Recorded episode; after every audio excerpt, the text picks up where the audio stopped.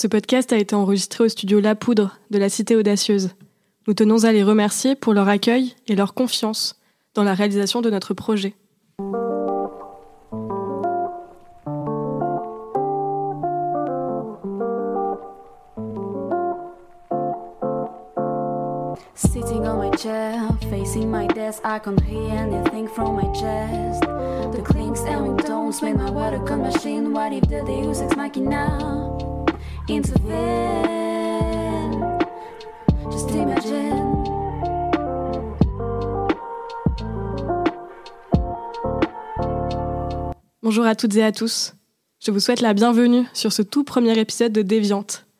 Déviante est un podcast féministe et artistique du Bureau des Arts de Sciences Po. Nous sommes très heureuses de pouvoir débuter ce cycle d'épisodes mettant à l'honneur les femmes et interrogeant leur place sur la scène culturelle. Moi, c'est Julia, et pour ce premier épisode, je me suis entourée d'une équipe de qualité. Hortense, Félicie, Clémence et Mayalène. Aujourd'hui, nous avions envie, pour commencer, de vous parler des raisons qui nous ont poussés à créer Déviante, et de dire ce que nous souhaitons défendre et promouvoir avec ce podcast. Nous espérons qu'il sera une source de réflexion, d'inspiration et peut-être d'action. Bonne écoute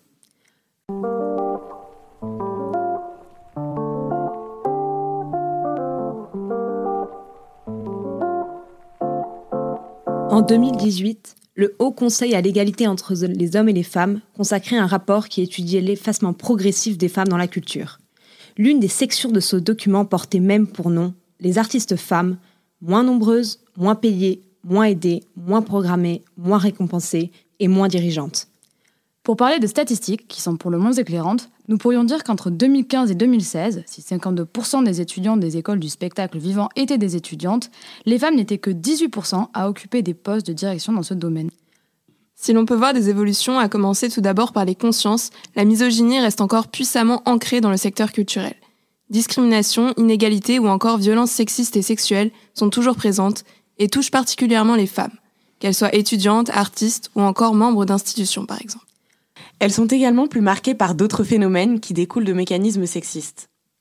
Au-delà d'inégalités plus facilement repérables, comme les écarts de salaire par exemple, elles souffrent aussi plus du syndrome de l'imposteur, ou se heurtent également à un plafond de verre.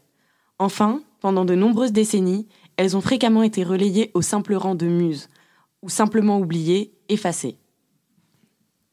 Avec Déviante, nous souhaitons donner directement la parole aux femmes qui nous inspirent. Aux artistes, aux étudiantes, aux chercheuses, mais également à celles qui permettent à l'art d'exister. Avec elles, nous souhaitons interroger à travers leur parcours les difficultés qu'elles ont pu rencontrer, leurs combats, leurs inspirations et aspirations. Déviante se veut comme un lieu bienveillant d'échange, parce que nous pensons aujourd'hui que le podcast est un véritable support de lutte, un outil du militantisme. Il a été important pour beaucoup d'entre nous dans la construction de notre féminisme. Pour ce premier épisode, j'ai demandé justement à chacune de parler d'une œuvre qui avait marqué leur féminisme. Parce que Déviante s'inscrit également dans cette dynamique de partage. Nombreuses ont été les personnes dans notre entourage qui étaient à la recherche de livres, de films, de tout autre objet artistique réalisé par des femmes. Nous sommes beaucoup à vouloir repenser ce que nous consommons d'un point de vue culturel, à essayer véritablement de le diversifier. Alors nous aimerions, à notre échelle, contribuer à cette dynamique et conclure chaque épisode par des recommandations.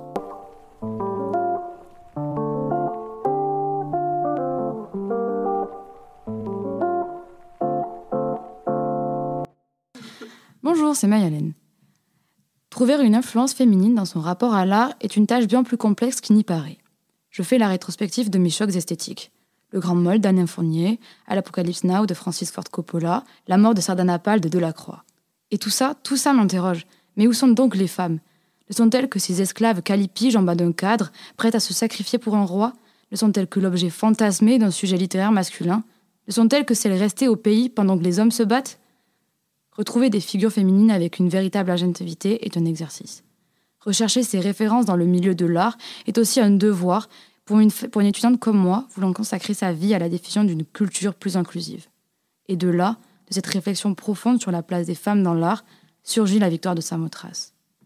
Femme ailée, la toge humidifiée est fouettée par un vent puissant. Un pas en avant, assuré, affirmé.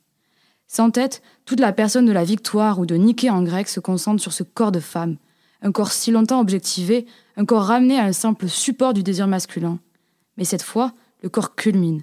Du haut de son piédestal, la victoire domine les galeries des sculptures antiques du Louvre. Elle gouverne les athlètes olympiens exacerbant leur masculinité ou les empereurs romains fascinés par leur effigie. Et elle leur dit Mon visage n'est plus, mais ce que vous voyez de moi, ce sont mes seins ostentatoires et mes hanches dessinées par le tissu pour vous assurer de ma féminité. Je brandis les armes de la victoire en tant que femme. Je suis puissance, je suis courage et je suis votre égal. C'est cette puissance-là qui m'a bouleversée. Je n'ai pas de souvenir d'une œuvre de femme qui ait fait date dans mon histoire. Mon rapport aux œuvres féministes s'est renforcé et confirmé en même temps que mon engagement. Mais jamais, jamais je n'oublierai mon premier contact avec la victoire de Samothrace. Petite encore, en voyage à Paris avec mes parents, je me souviens de cet après-midi au Louvre. Un peu exténué par la vision de toutes ces œuvres, mon regard s'est pourtant dirigé vers cette déesse de marbre. Ébahi, abasourdi, j'ai ramené avec moi une pochette de papier à l'effigie de cette victoire et cette pochette m'a suivi toute mon enfance. Rétrospectivement, j'y vois là une fascination pour une œuvre dont l'auteur est méconnu. Il n'y a pas la figure du génie, mais il n'y a pas non plus la figure de la muse à vénérer. Seul objet de la sculpture, cette déesse triomphante, me fascine et nous fascine. Elle s'est faite victoire et sera indéfiniment victoire pour l'art, pour les femmes, mais aussi pour nous tous et nous toutes. Salut, moi c'est Hortense, et parmi toutes celles qui peuplent mon imaginaire et façonnent mon féminisme, il fut difficile de choisir une seule œuvre, une seule voix, une seule femme. Alors avant toute chose, j'aimerais dire pardon à Virginie, à Lorraine, à Leila, à Simone et à Annie, à Belle et à Ouda, à Mounia et à Varda, et à toutes celles que je n'évoquerai pas là. Nous ferons de la place pour vous, je vous le promets. De toutes vos mémoires, on fera une mosaïque sur laquelle bâtir nos utopies. Comme il faut en choisir un premier fragment, j'ai décidé de rendre hommage à Virginia Woolf et à son emblématique ouvrage Une chambre à soi ou un lieu à soi selon la traduction plus juste proposée par Marie Dariussec. Publié le 24 octobre 1929 par Hogarth Press, la maison d'édition que la romancière a cofondée avec son mari, ce court essai tord le cou à celles et surtout à ceux qui prétendent que la rareté des femmes dans l'histoire de l'art est la preuve de leur incapacité naturelle au génie.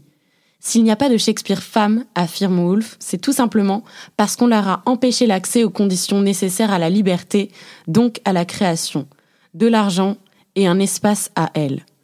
Elle pointe les restrictions matérielles et juridiques faites au pouvoir créatif des femmes, le délaissement de la formation intellectuelle des filles au profit de celle des garçons et leur stricte assignation à la maternité. Son récit est d'une avant-garde stupéfiante, d'une grande subtilité, d'une étonnante limpidité. Il lit à merveille la profondeur et la légèreté, un certain tragique et une ironie mordante. Ce qui fait sa singularité, c'est aussi que l'autrice s'y met en scène. Elle s'incarne dans ses œuvres. Il y déploie le jeu, une intelligence et un humour remarquables. C'est un peu comme une rencontre, et je crois bien qu'elle m'a insufflé une vocation que l'on trouve condensée dans ces mots. L'admirable portrait de la femme imaginaire est infiniment trop simple et monotone. La littérature est appauvrie, au-delà de ce que nous pouvons juger, par toutes ces portes qui ont été refermées sur les femmes. Toutes ces vies infiniment obscures, il reste à les enregistrer. Celles des femmes au coin des rues qui parlent avec une gesticulation rythmée, celles des marchandes de violettes ou des vendeuses d'allumettes, celles des vieilles postées sous les porches, celles des filles en dérive. Tout cela, il faut que vous l'exploriez, tenant fermement votre torche dans la main. Alors c'est parti, allons éclairer les invisibles. Bonjour à tous, bonjour à tous, c'est Félicie et pour ce premier épisode de Déviante, j'ai choisi de vous parler d'un film que j'ai vu il y a quelques années maintenant mais qui m'avait beaucoup touché à l'époque, le film Mustang. Il s'agit du premier long métrage de la réalisatrice franco-turque Denise Gamze Erguven, coécrit avec Alice Winocourt. Pour planter un peu le décor, nous sommes en Turquie, dans une Turquie rurale à 1000 km d'Istanbul, marquée par le poids des traditions. Le film tourne autour de cinq femmes, cinq sœurs. Elles vivent chez leur oncle, leurs parents étant décédés, elles ont entre 12 et 17 ans et leur vie devant elles. Sauf qu'elles ne l'envisagent pas de la même manière que leur entourage et que la société patriarcale dans laquelle elles vivent. À la fin de l'année scolaire, alors qu'elles chahutent et jouent avec des garçons en rentrant de l'école, leur quotidien va basculer. Leur comportement est jugé immoral et indécent pour des jeunes filles, et leur oncle va alors transformer la maison en prison. Fini l'école, fini les jeux, fini les sorties. Désormais, ce qui compte par-dessus tout, c'est devenir de bonnes épouses et se marier. J'ai été particulièrement touchée par ce film, déjà pour les relations des sœurs entre elles. Chacune d'entre elles a sa propre personnalité, sa propre façon de réagir, sa propre histoire, et l'assemblage de ces cinq personnages, c'est une explosion d'indocilité, de liberté, de complicité, d'insolence, Elles jouent toutes très bien, c'est vraiment naturel, j'ai vérifié, elles ne sont pas sœurs, mais si ça avait été le cas, ça ne m'aurait pas étonné. On suit en particulier le point de vue de la plus jeune, Lalé, qui voit ses sœurs partir, une par une, et qui redoute le moment où ce sera son tour. Ce film aborde des sujets difficiles, parfois tragiques.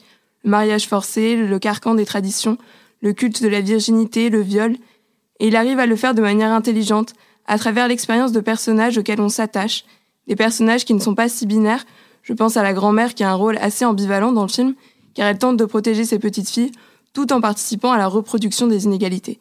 Mais il y a aussi des passages plus légers, insouciants, dans leur quotidien, comme cette soirée où elle s'échappe de chez elle pour aller voir un match de foot en autostop. Ce film est d'ailleurs esthétiquement très beau, la lumière est vraiment magnifique.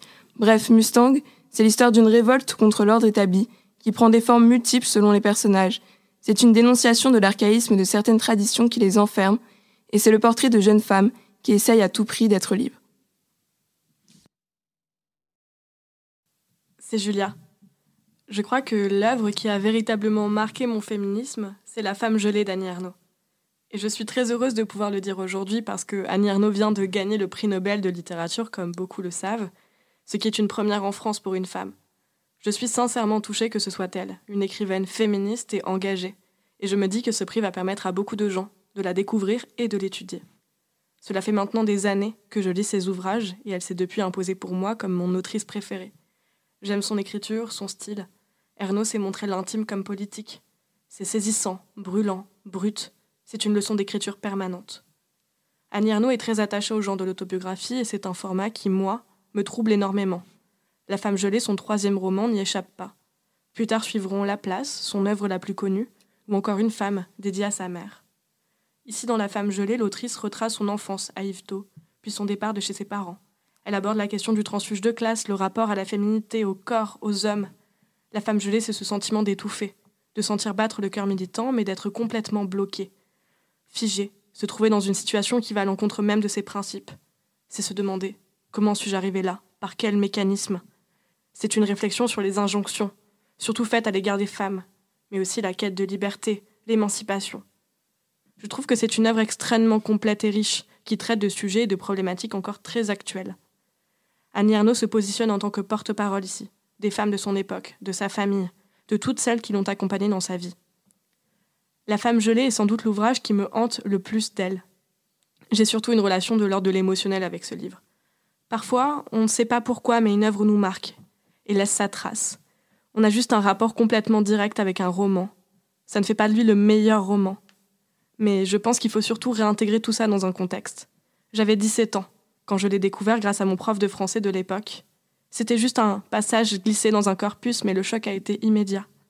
Je crois que c'était la première fois que je lisais vraiment un livre féministe, un roman écrit par une femme militante. Ça m'a rendu dingue. Pour moi, cet ouvrage a été une porte vers d'autres autrices, c'est à ce moment-là que j'ai compris que les femmes aussi avaient pu écrire, écrivent, et que la littérature pouvait être militante. Après Ernaud, il y a eu Beauvoir, Duras, Colette. Annie a été pour moi l'étincelle.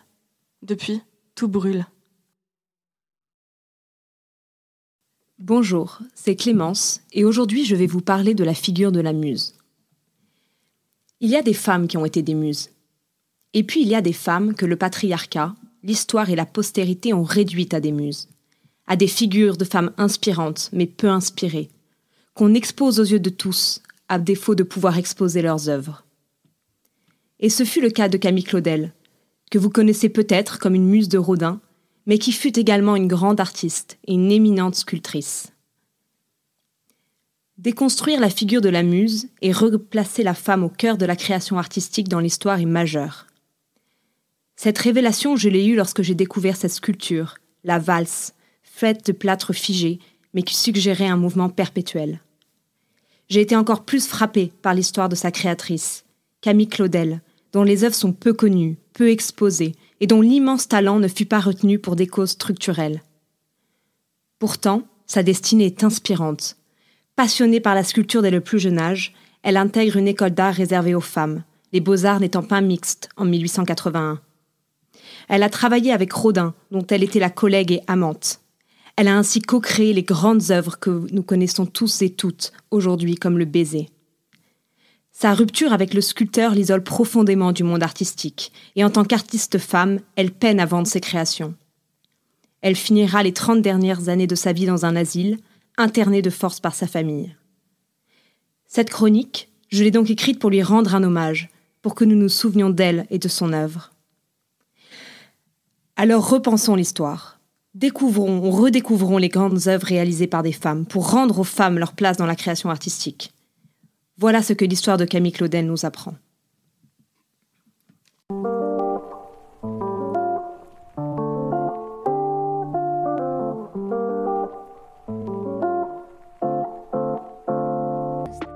Vous venez d'entendre le premier épisode de Déviante.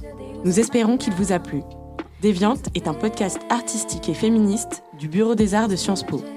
Vous pouvez nous retrouver sur les plateformes de streaming comme Spotify, Deezer ou encore Apple Podcasts. Vous pouvez également nous suivre sur Instagram. N'hésitez pas à partager vos avis et recommandations. À très bientôt.